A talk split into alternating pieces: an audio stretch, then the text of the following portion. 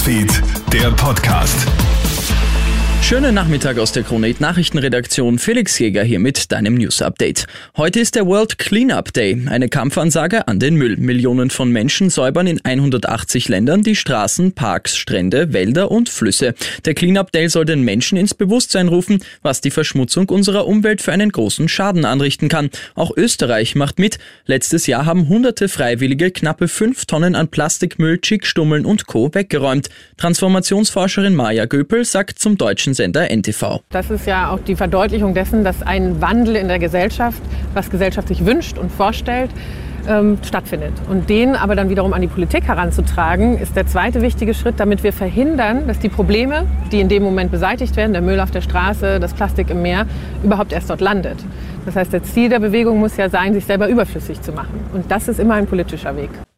An klimabedingte Naturkatastrophen wie Brände, Stürme und Überflutungen werden wir uns laut Experten gewöhnen müssen. Laut einem aktuellen Bericht der Vereinten Nationen befinden wir uns nämlich auf einem katastrophalen Weg Richtung Erderwärmung. Bis zum Jahr 2100 wollte man die Erderwärmung ja eigentlich auf 1,5 Grad begrenzen. Jetzt sieht es aber so aus, als würden wir diesen Temperaturanstieg schon in neun Jahren erreichen.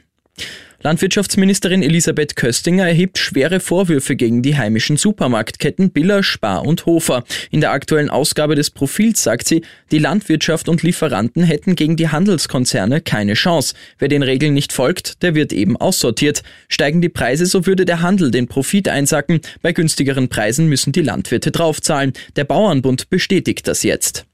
Und wie sehr schaden Kopfbälle dem Gehirn von Fußballspielern? Seit Jahren beschäftigt Forscher diese Frage. Jetzt gibt es in England ein Pilotprojekt, ein Fußballspiel, bei dem Kopfbälle teilweise verboten sind. Eine Studie der Universität Glasgow hatte ja einen Zusammenhang zwischen Kopfbällen und Demenz festgestellt. England war ja das erste Land, das Profis Kopfballbeschränkungen auferlegt hat. Dort sind seit dieser Saison im Training pro Woche nur zehn Kopfbälle mit höherer Kraft erlaubt. Ich wünsche dir noch einen schönen Samstagabend.